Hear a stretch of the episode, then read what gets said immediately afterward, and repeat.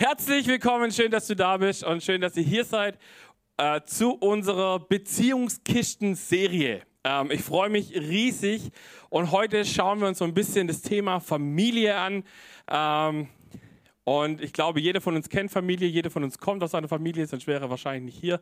Äh, und Familie ist eigentlich auch ein super Stichwort. Ich habe es vorhin schon mal erwähnt. Äh, wir haben Leute, die auch am Livestream gucken. Ähm, deswegen lasst uns doch diesen Leuten jetzt kurz einen Applaus geben und sie herzlich begrüßen. Schön, dass du da bist. Genau, herzlich willkommen am Stream, am Podcast. Äh, schön, dass ihr natürlich hier seid. Ähm, das äh, ist so, so, so gut. Ähm, Wenn es um Thema Familie geht, ich habe euch ein ein Zitat mitgebracht, nämlich äh, ich habe mal geguckt, was sagt denn die Psychologie über Familie? Äh, und die Psychologie sagt Folgendes über Familie, äh, nämlich Familie ist eine soziale Beziehungseinheit. Habt ihr das schon? Genau. Ähm, Familie ist eine soziale Beziehungseinheit, die sich besonders durch Intimität und intergenerationelle Beziehungen auszeichnet. So, wer hat es verstanden? Kurzes Handzeichen. Okay, doch. Äh, also ich sage mal grundsätzlich so, wenn du irgendwas total wichtig klingen lassen möchtest und es nicht verstehen möchtest, dann guck, was die Psychologie dazu sagt. Ähm, grundsätzlich könnte man das so zusammenfassen. Familie besteht aus unterschiedlichen Generationen. Wir haben Eltern, wir haben Großeltern, wir haben Kinder. Ähm, das ist Familie und sie zeichnet sich auch durch Intimität aus. Äh, und das heißt wirklich diese Nähe auch zu haben.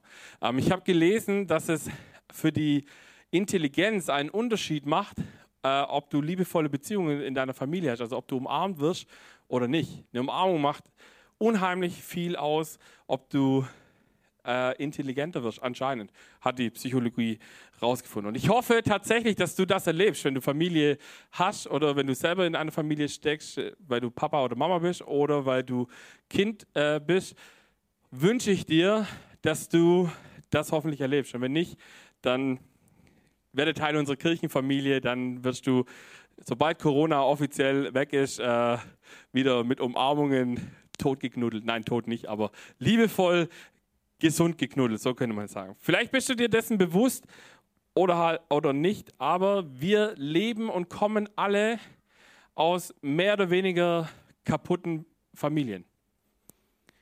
Also vielleicht äh, denkst du jetzt sagen, wieso, ah, meine Familie ist eigentlich nicht, nee, ich habe voll die gute Familie. Dann ist sie vielleicht ein bisschen weniger kaputt wie andere Familien. Aber wir alle leben in einer sogenannten gefallenen Schöpfung. Das bedingt, dass Dinge in unseren Familien drinstecken, und wir werden das heute Abend anschauen, ähm, die uns nicht so gut tun. Und ich glaube, ich lehne mich nicht aus dem Fenster, wenn ich sage, dass, wir, dass keiner von uns die perfekte Familie erlebt hat. Also ich, ich schaffe es als, als, als Familienvater selber nicht, der perfekte Vater zu sein. Weil ich ärgere mich manchmal über mein Kind. Weiß nicht, kennt ihr Eltern das, äh, dass man sich über sein Kind ärgern kann? Ähm, wahrscheinlich nicht, weil ihr alle viel heiliger seid wie ich. Ähm, und wir reden heute Abend über das Thema, wie wir zerbrochene Beziehungen heilen können. Das ist eigentlich mega wichtig. Da wir alle in zerbrochenen Beziehungen leben, ist total wichtig, wie wir lernen, wie diese Beziehungen heilen können. Und ich habe mal zu Beginn eine Frage. Wer von euch hier im Raum aber auch am Stream, du darfst jetzt gerne die Hand hochhalten. Wer würde sich in diesem Raum als Christ bezeichnen? Das heißt, jemand, der Jesus nachfolgt und die Dinge ernst nimmt, die die Bibel sagt. Okay, ein paar Hände gehen nach oben, sehr gut. Die, die gerade die Hände gehoben haben, voll gut. Die nächste Frage ist nicht wichtig für die, die sie nicht gemacht haben. Äh, die nächste Frage wäre, seit du mit diesem Jesus unterwegs bist, hast du da schon mal gesündigt? Also hast du mal warst du mal zornig oder hast du hast mal gelogen, ähm, Pornos geguckt. Ähm, war, war's da was mal? Also ich, hab, ich, ich kann da gerne die Hand hochhalten. Sehr gut, herzlich willkommen in dieser Kirche. Du bist willkommen in dieser Familie, weil wir sind ein Haufen von kaputten und unperfekten Menschen. Und äh, deshalb ist es so gut, dass wir hier sind. Und das ist das Thema unserer Kirche auch. Wir, wir sagen, diese Kirche ist ein Ort, wo unperfekte Menschen zusammenkommen, um dem perfekten Gott zu begegnen. Und das ist mega, mega wichtig. Und wir wollen uns heute anschauen, am Beispiel der ersten Familie, äh, nämlich Adam und Eva, was denn das bedeutet, dass wir in einer gefallenen Schöpfung leben. Und was es für Dinge in unseren Familien und in unseren Beziehungen gibt, die wir dort hoffentlich erkennen können jetzt und nach dieser Message auch aktiv angehen können. Ähm, kurzes Storytelling. Äh, wir befinden uns ganz am Anfang der Bibel. Erstes Buch, drittes Kapitel. Viele von euch kennen die Geschichte wahrscheinlich. Es geht um die Geschichte mit, dem, mit der Frucht und mit der Schlange. Ähm, wer hat die Geschichte schon mal gehört? Die Frucht und die Schlange, genau. Hände gehen hoch. Für alle, ich wiederhole es trotzdem. Ähm, Gott hat die Menschen geschaffen. Gott hat Mann und Frau geschaffen. Die erste Familie war da. Und dann kommt dieser Moment, wo die Schlange reinkommt und sagt, hm, das ist aber eine leckere Frucht da drüben. Wollt ihr das nicht mal probieren? Und Adam und Eva sagen, ja du, äh, nee, weil Gott hat gesagt, das ist der einzige Baum, von dem wir nichts essen sollten. Und dann sagt die Schlange, ja warum? Und dann sagt Eva, naja, weil Gott gesagt hat, wenn wir da davon essen, dann müssen wir sterben. Und dann sagt die Schlange, ja, nee. Also ihr müsst nicht sterben, sondern ihr werdet sein wie Gott, wenn ihr von dieser Frucht esst. Bis hierher haben wir das Storytelling. Ähm, und was passiert? Sie essen diese Frucht. Und dann lesen wir Folgendes. Plötzlich gingen beiden die Augen auf und ihnen wurde bewusst, dass sie nackt waren. Hastig flochten sie Feigenblätter zusammen und machten sich daraus einen Lendenschutz. Am Abend, als ein frischer Wind aufkam, hörten sie, wie Gott, der Herr, im Garten umherging. Ängstlich versteckten sie sich vor ihm hinter den Bäumen. Aber Gott der Herr rief, Adam, wo bist du? Und Adam antwortete, ich hörte, deine, ich hörte dich im Garten und hatte Angst, weil ich nackt bin. Darum habe ich mich versteckt. Wer hat dir gesagt, dass du nackt bist? fragte Gott. Hast du etwa von den verbotenen Früchten gegessen oder hast du etwa von den Früchten gegessen, die ich euch verboten habe? Ich finde diese Bibelstelle schon mal ziemlich spannend, weil Punkt 1, es ist ja nicht so, als ob Gott nicht wüsste, was passiert ist, aber er fragt trotzdem. Und, und er macht eine Tür auf und Adam und Eva vergeigen es. Und das Krasse ist, wir lesen das und es kommt etwas in das Leben äh, der Menschheit, was wir vorher nicht hatten. Und das nennt sich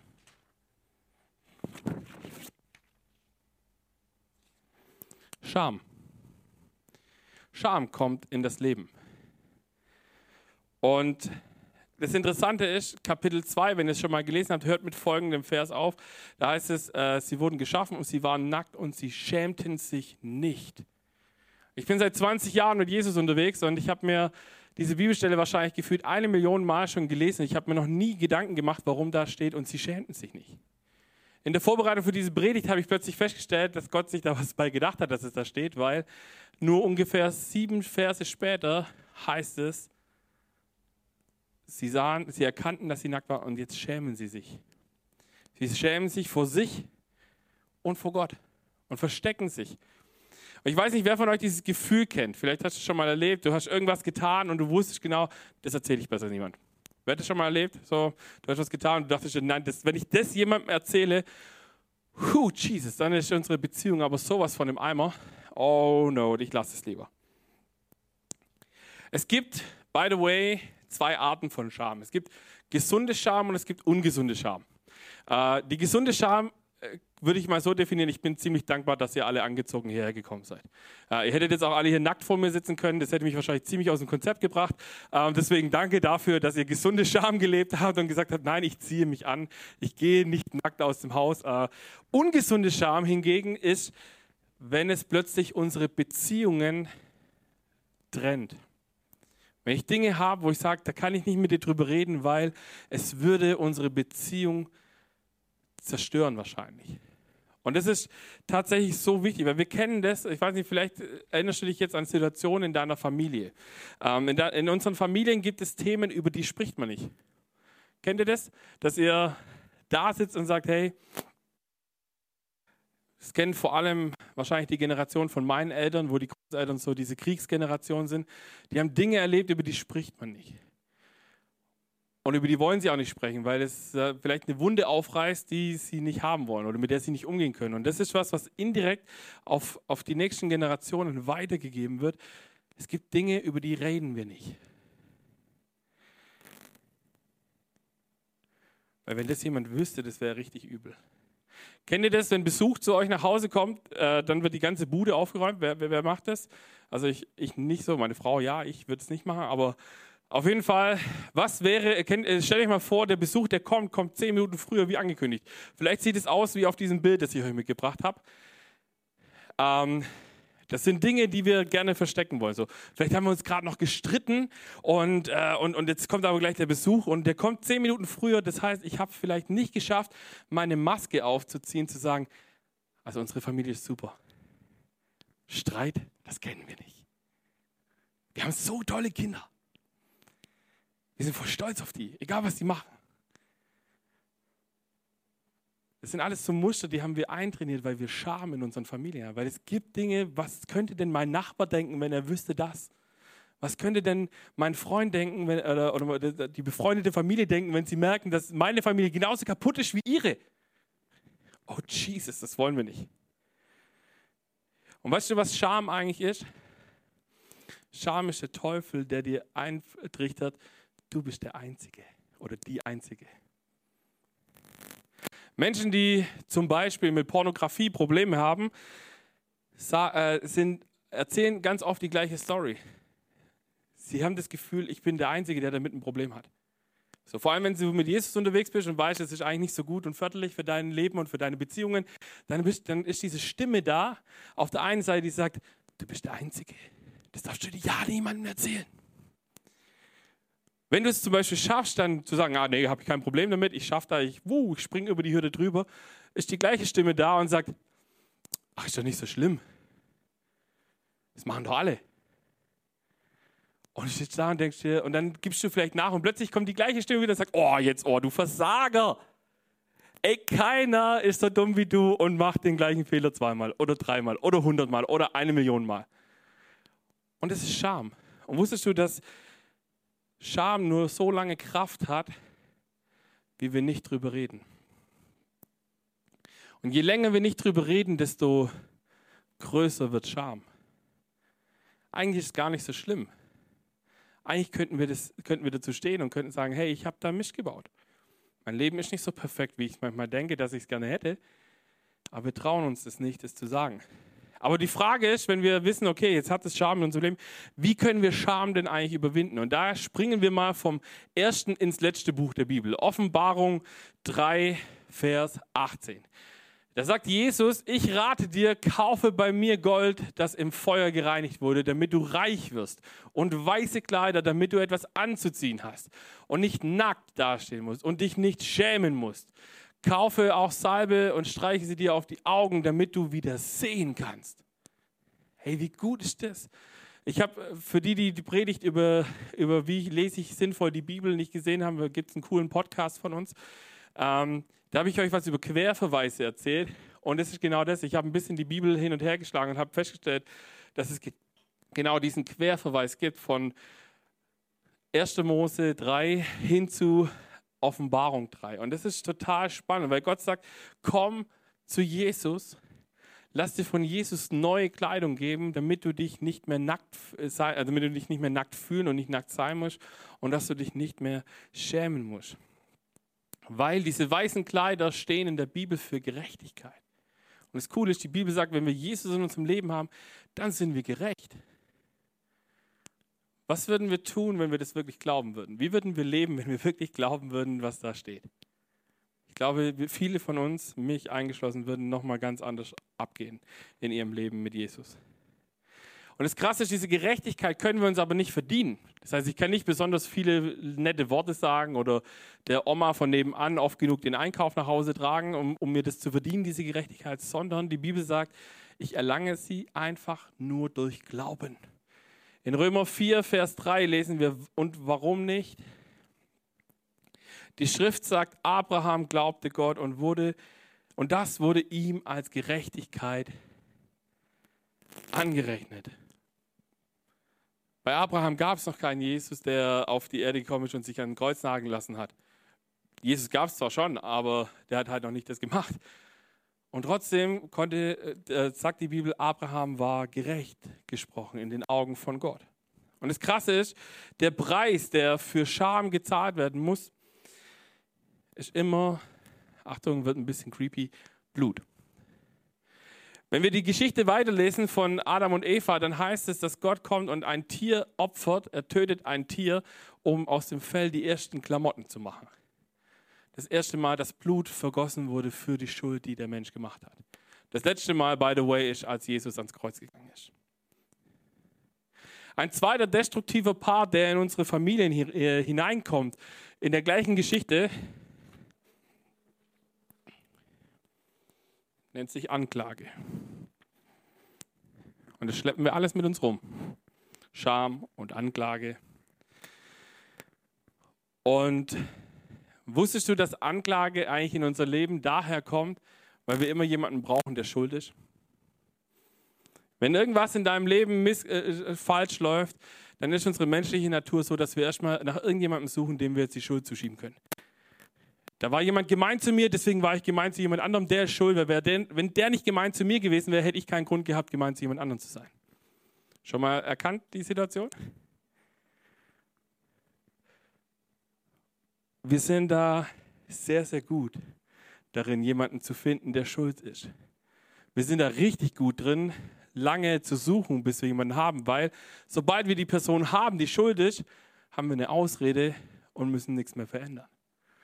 Wir lesen folgendes in der Bibelgeschichte von Adam und Eva. Wer hat dir gesagt, dass du nackt bist? fragte Gott. Hast du etwa von den Früchten gegessen, die ich euch verboten habe? Und dann geht es weiter. Adam versuchte sich zu rechtfertigen. Die Frau, die du mir gegeben hast, ist schuld daran. Mhm. Die Frauen, ihr merkt, Frauen, schuld. Ähm, nein, Scherz, war, ist natürlich nicht so. Aber die Frau, die du mir gegeben hast, ist schuld daran. Sie äh, reichte mir eine Frucht vom Baum, deswegen habe ich davon gegessen. Wisst ihr, was krass ist an dieser Story? Adam gibt nicht mal nur direkt Eva die Schuld, sondern er geht noch einen Schritt weiter und sagt, Gott, du bist schuld.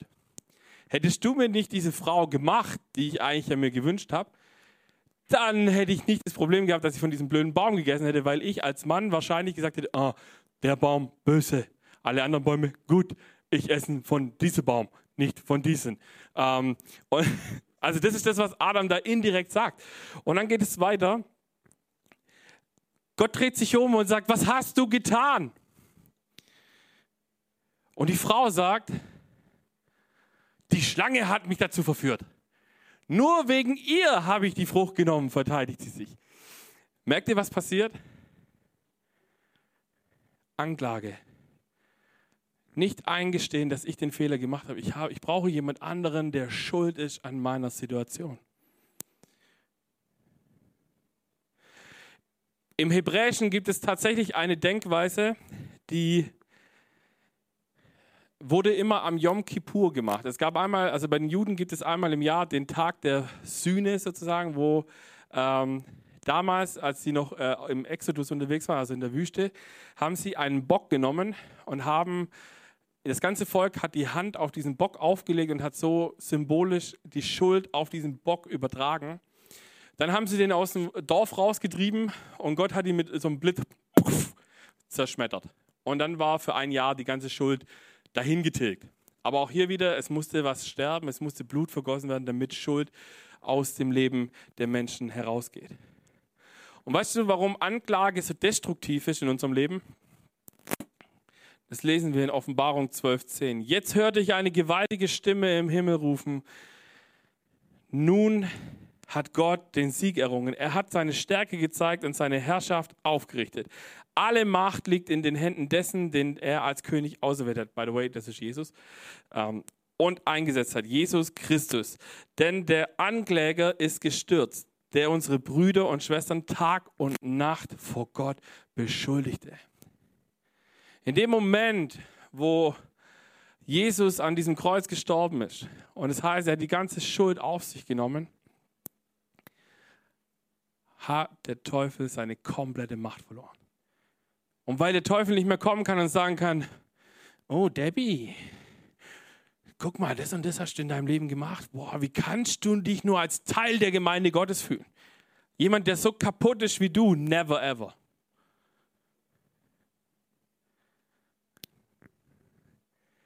Das Krasse ist, dass der Teufel, weil er kein Recht mehr hat, uns anzuklagen, Folgendes tut. Er fängt an, in unseren Kopf hinein zu hüpfen und er führt uns zu Selbstverdammnis und Selbstanklage. Ich kenne das aus meinem ganz eigenen Leben. Ich bin jemand, wenn ich einen Fehler mache, es gibt wenige Stimmen von außerhalb, die kommen und sagen, Sven, du bist so schlecht, weil du das gemacht hast, sondern ich bin, der, ich bin selber der, der am lautesten schreit. Ich bin selber derjenige, der sagt, Gott, wie kannst du nur mit mir arbeiten wollen? Boah, ich bin so ein Versager, wie kann ich Pastor sein? Ich habe so viel Dreck in meinem Leben, wieso gebrauchst du mich, Gott? Und Gott sagt, weil du in meinen Augen gerecht bist, weil du Jesus in deinem Herzen hast. Deswegen kann ich mit dir arbeiten. Du wirst immer wieder Fehler machen. Aber ich habe es überwunden. In Römer 8, 33 lesen wir, wer wird es noch wagen, Anklage gegen die zu erheben, die Gott erwählt hat? Gott selbst erklärt sie für gerecht. Lass dir das mal auf der Zunge zergehen. Wenn du sagst, Jesus, ich habe vielleicht noch gar nicht verstanden alles, was du da getan hast, aber ich will das im Glauben annehmen, dass du das auch für mich getan hast, dann sagt Gott, du bist gerecht. Und ja, du wirst weiterhin noch Fehler machen, aber du hast die Möglichkeit, und da kommen wir nachher noch dazu, wie du da das überwinden kannst. Weil nach Scham und Anklage kommt eine dritte extrem destruktive Kraft in unsere Beziehungen.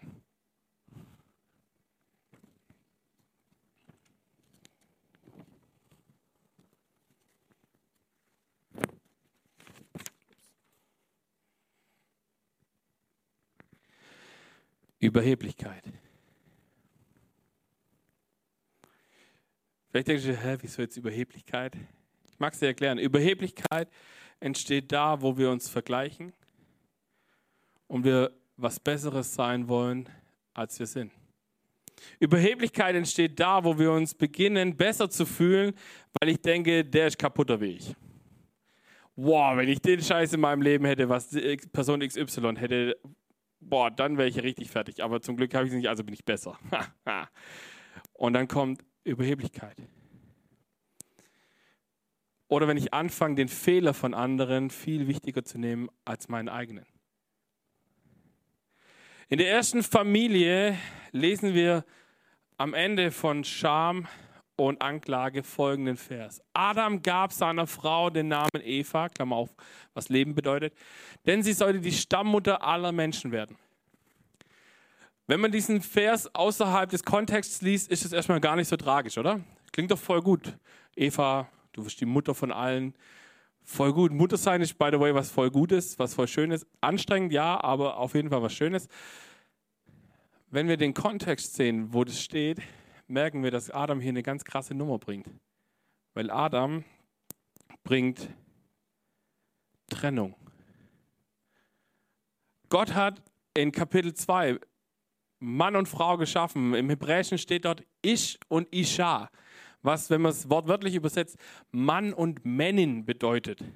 Also auf Augenhöhe. Sie sind gleichberechtigt. Sie sind eine Einheit. Das ist der Gedanke von Gott.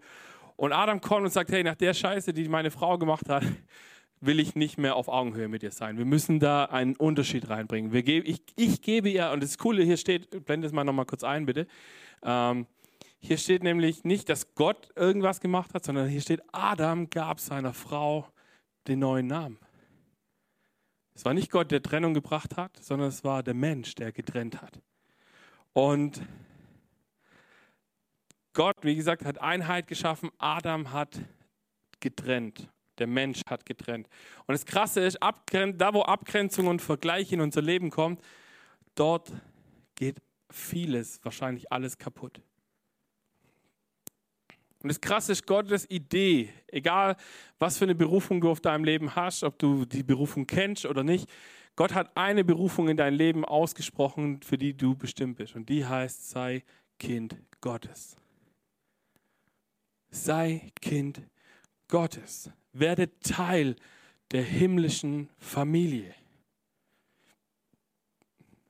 Und wie schaffen wir das? Ich habe einen tollen Bibelvers mitgebracht aus 1. Johannes 3, Vers 1. Seht doch, wie groß die Liebe ist, die uns der Vater erwiesen hat. Kinder Gottes dürfen wir uns nennen. Hey, wie cool ist das, oder? Und wir sind es tatsächlich, doch davon weiß die Welt nichts. Sie kennt uns nicht, weil sie ihn nicht erkannt hat. Wir haben so viele Dinge in unserem Leben, diese ganzen destruktiven Kräfte, die in unseren Beziehungen wirken, weil wir mit vielen Menschen zusammen sind, die Jesus nicht kennen, weil wir mit Menschen zusammen sind, die diese Prinzipien nicht ähm, leben. Und deswegen ist es so unendlich wichtig, dass wir anfangen. Wir, unsere allerhöchste Berufung ist es, dass wir Kinder Gottes sind. Daraus entsteht unsere Identität. Nicht, was jemand anders sagt, was du bist, wie du dich kleidest. Nicht, du bist, was du isst, das stimmt nicht. Du bist, was Gott über dich ausspricht. Und das ist in erster Linie Sohn und Tochter. Und wenn du keine andere Berufung für dein Leben bekommst, die ist schon ziemlich gut, sei Sohn oder Tochter. Und was macht uns zu Kinder Gottes? Wenn wir, was ich vorhin gesagt habe, wenn wir anfangen zu glauben, dass diese Nummer, die Jesus da am Kreuz gemacht hat, dass sie auch für mich heute noch gilt. Wir selber können überhaupt nichts dazu beitragen, Kind Gottes genannt zu werden, außer dass wir sagen, ich glaube, dass das für mich zählt. Und was Jesus am Kreuz geschaffen hat, ist eigentlich absolut einmalig. Den Unterschied, den Adam geschaffen hat, hat Jesus aufgelöst. In Galater 3, 28 lesen wir folgenden Bibelvers. Hier gibt es keinen Unterschied mehr zwischen Juden und Griechen, zwischen Sklaven und freien Menschen, zwischen Mann und Frau. Denn durch eure Verbindung mit Jesus Christus seid ihr alle zusammen ein neuer Mensch geworden. Lass uns mal kurz zusammenlesen, diesen letzten Satz. Denn durch Jesus Christus sind wir alle zusammen ein neuer Mensch geworden. Das Krasse ist, im Hebräischen steht da ein neuer Adam. Ein neuer Adam. Und das ist geschlechtsneutral. Das ist für, Mann und für Frau. Wir sind neue Menschen, wenn wir Jesus in unserem Herzen haben. Und jetzt sind wir mal ehrlich, gibt es einen Unterschied zwischen Männern und Frauen? Ja. Gibt es einen Unterschied zwischen Juden und Griechen? Ah ja, ein bisschen, zumindest auf einem Stück Papier. Gibt es einen Unterschied zwischen Sklaven und freien Menschen? Definitiv. Aber Jesus sagt, ich mache euch eins. Wenn ihr mit mir zusammen seid, dann gibt es keine Unterschiede mehr. Die Frage ist, wie schaffen wir es, diese destruktiven Kräfte zu überwinden?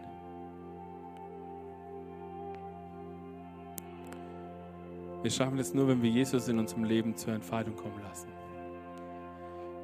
Wir müssen lernen, an das Kreuz zu kommen. Und wir müssen lernen, wie wir mit dem Kreuz arbeiten. Weil wisst ihr, was das Schöne ist an diesem Kreuz? Da sind wir alle gleich. Und wenn wir dorthin kommen, dann werden wir hoffentlich früher oder später erkennen, dass wir gar nichts tun können für das, was Jesus da getan hat. Wenn wir das Kreuz richtig anwenden und wenn wir hingehen und sagen, okay, ich habe da Dinge in meinem Leben, die schaffe ich nicht alleine, dann können wir zum Kreuz kommen und dann wird als allererstes Folgendes passieren. Unsere Überheblichkeit wird am Kreuz zerstört. Warum? Weil ich es nicht aus eigener Kraft schaffen kann. Wenn ich ans Kreuz gehe und merke in meinem Leben, dass ich Anklage und ich weiß gar nicht, wie ich diese Anklage überwinden kann, dann kann ich zu Jesus schauen und sehe, hey, er hat alles auf sich genommen, was ich verdient habe. Und ich kann plötzlich mit meiner Anklage zu Jesus kommen.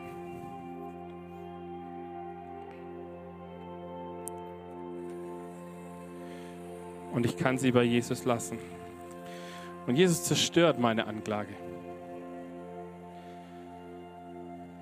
Und ist krass. Weil wenn Anklage in unserem Leben zerstört ist, dann passiert Folgendes, dann ist der Weg frei zur Vergebung. Kennt ihr dieses Bild, wenn du dastehst und jemand hat dir was unheimlich Böses angetan.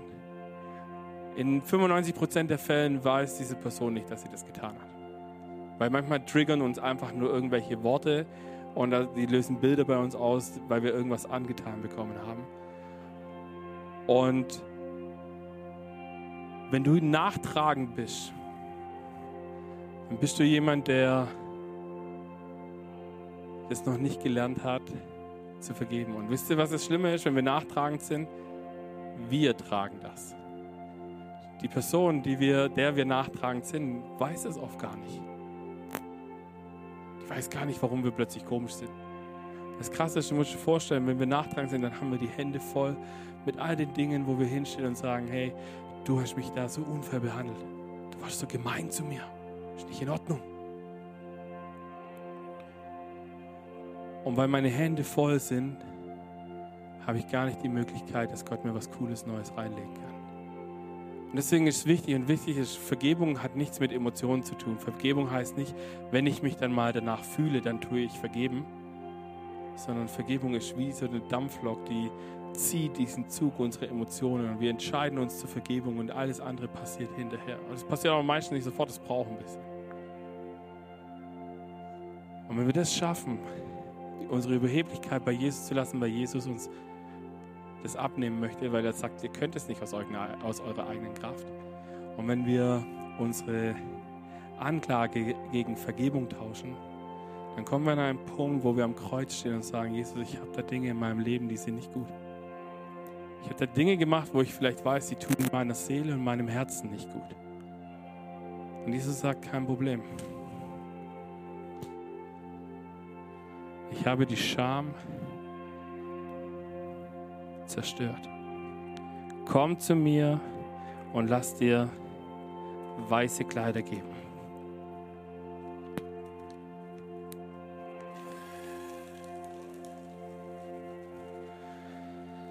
Band, ihr dürft gerne nach vorne kommen. Ähm, und ich lade dich ein, wir werden jetzt eine Zeit haben, wo wir zusammen worshipen. Wir werden eine Zeit haben, wo wir jetzt gleich uns bereit machen. Das Abendmahl steht da hinten in der Ecke. Ich lade dich ein, hol dir, wenn du mitmachen möchtest, du musst nicht, du hast völlige Freiheit, nimm dir Brot und Saft und nimm es an deinen Platz und wir werden nachher gemeinsam Abendmahl feiern. Und ich lade dich ein, dass wir jetzt in diesen Song eintauchen und dass wir Gott bitten, hey Gott, wenn da Dinge in meinem Leben sind, wenn da Dinge in unserer Familie sind, wo Scham ist, wo, wo Anklage ist, wo, wo Überheblichkeit ist in meinen Beziehungen, zeig du mir das. Und dann werden wir nachher gemeinsam beten und dann glaube ich, ich glaube, dass Gott da einen Unterschied machen kann. Amen.